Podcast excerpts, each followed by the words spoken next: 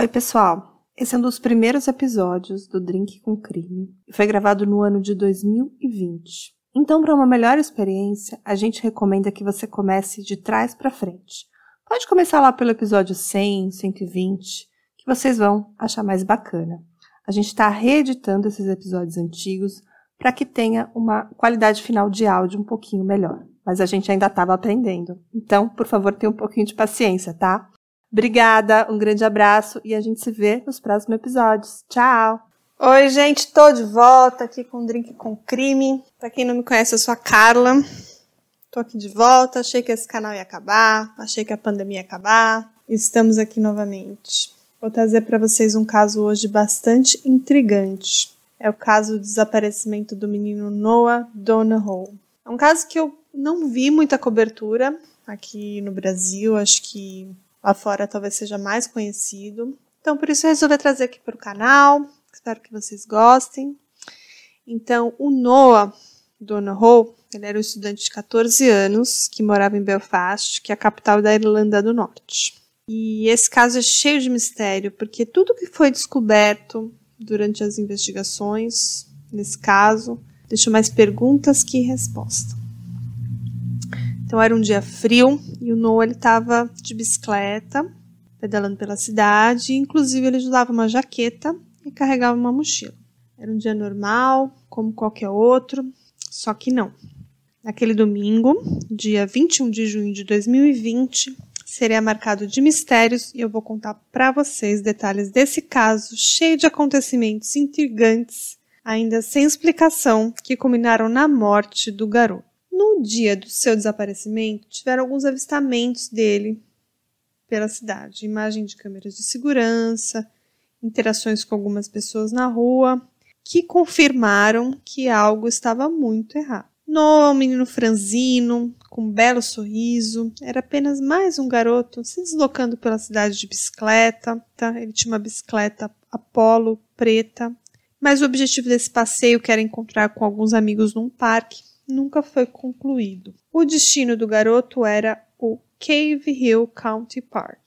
Bom, o garoto nunca chegou ao parque e nesse momento os amigos, os familiares já estavam bastante preocupados e começaram as buscas. No dia seguinte a busca seguiu, agora com ajuda policial, e na terça-feira, dia 23, centenas de voluntários começaram a ajudar na busca e o caso já estava assim bastante divulgado na mídia. E foi nesse dia a polícia recebeu um primeiro relato sobre o que poderia ter acontecido com ele, né? Esse, esse relato dizia que um garoto com a descrição do Noah tinha caído de bicicleta na região de North Queen Street por volta das 18 horas no dia do seu desaparecimento. E que naquele dia algumas pessoas tentaram ajudar ele, mas que ele disse que estava tudo bem, negou ajuda, subiu na bicicleta e seguiu em frente ao seu caminho. Mas é aí que vem o primeiro grande enigma da história do pequeno Noah. Um relato recebido pela polícia dizia que ele também tinha sido visto de bicicleta na região de Northwood, mas que estranhamente ele estaria nu, isso mesmo, sem as suas roupas, e seguia pedalando.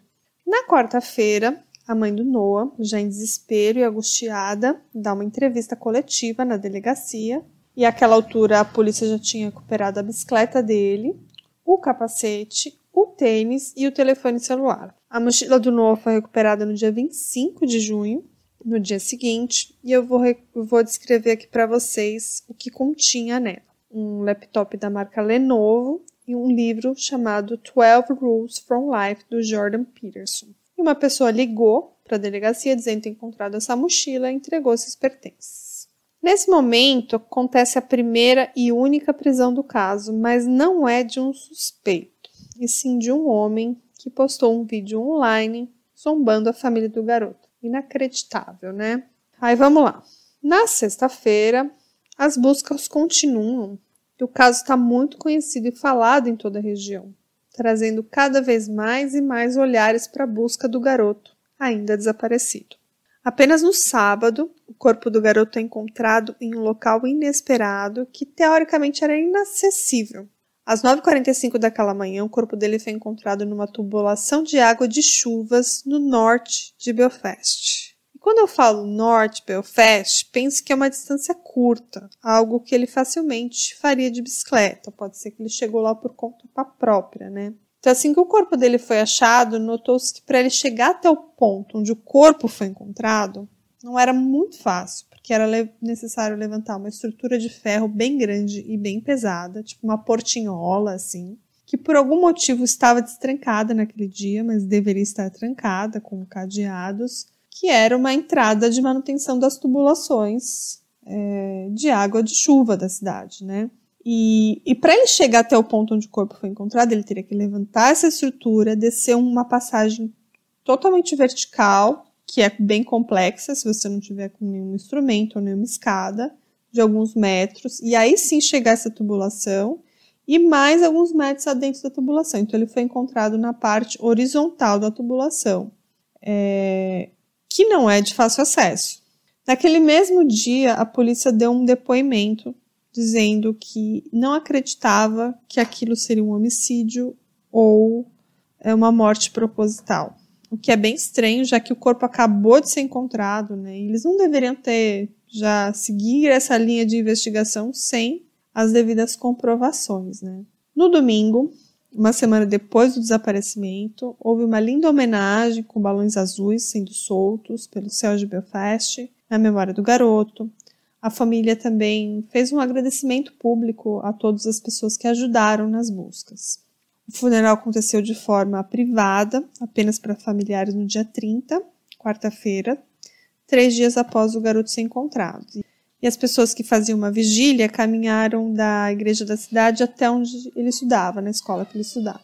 A família divulgou um comunicado dizendo que especulação e teoria não ajudam, porque naquele momento havia muita coisa na mídia, muita gente cri criando teorias, mas sem nenhum embasamento. Né? Então a família pediu encarecidamente para quem tivesse informações que entrasse em contato com os órgãos competentes ou então com uma instituição chamada Relatives for Justice, que é o Parentes por Justiça, que eu acho que é uma instituição que investiga casos como esse lá, né? Hey, você se interessa por crimes reais, serial killers, coisas macabras e tem um senso de humor um tanto quanto sórdido? Se sim, você não está sozinho. Se você precisa de um lugar recheado de pessoas como você, venha conhecer o podcast Pátria Amada Criminal. Todas as semanas tentamos entender o pior da humanidade. Nesse processo a gente ri, chora, fica brava, fofoca, porque afinal de contas é assim que a gente fala quando está entre amigos. Suas novas melhores amigas trevosas estão aqui no Pátria Amada Criminal. Agora vamos aos pontos mais intrigantes do caso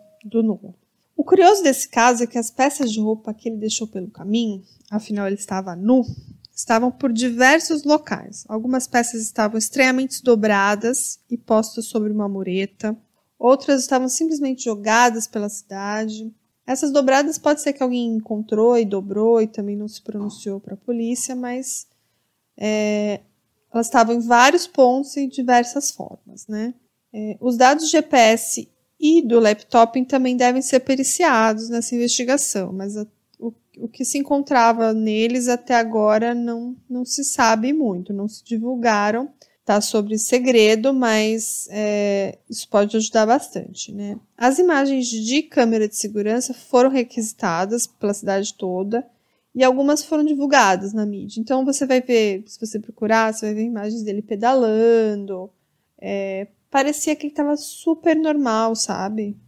Nenhuma imagem mostra ele de forma alterada, com comportamento estranho. Parecia que estava tudo bem.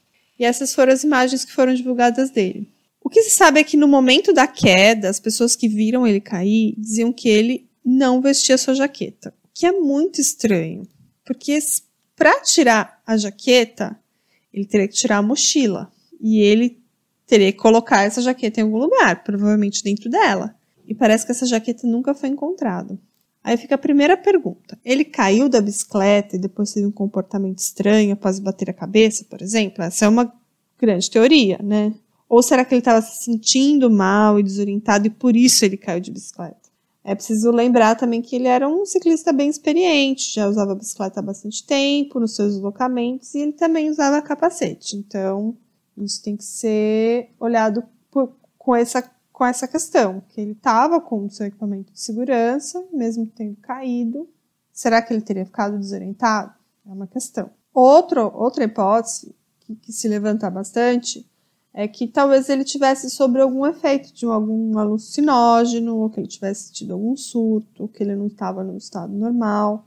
Mas todas as pessoas que conheciam ele naquele dia diziam que eles estavam super bem, não tinha nada que indicasse que, que ele estava fora do seu comportamento comum. Até o momento que ele desapareceu, nada se, se, se foi constatado de, de estranho nele. Então, o que se tem até agora são os locais que as peças de roupa foram encontradas para reconstruir os acontecimentos daquela tarde e também entender por onde ele passou, né? Aí a gente pode imaginar, né? Primeira hipótese. Será que ele estava fugindo de alguém e aí ele se escondeu nessa tubulação? Mas todas as imagens de vídeo mostram ele pedalando super normal. Não, não mostra ele, por exemplo, olhando para trás ou parecer que ele estava fugindo de alguém. Não, parecia que ele estava com um comportamento super normal.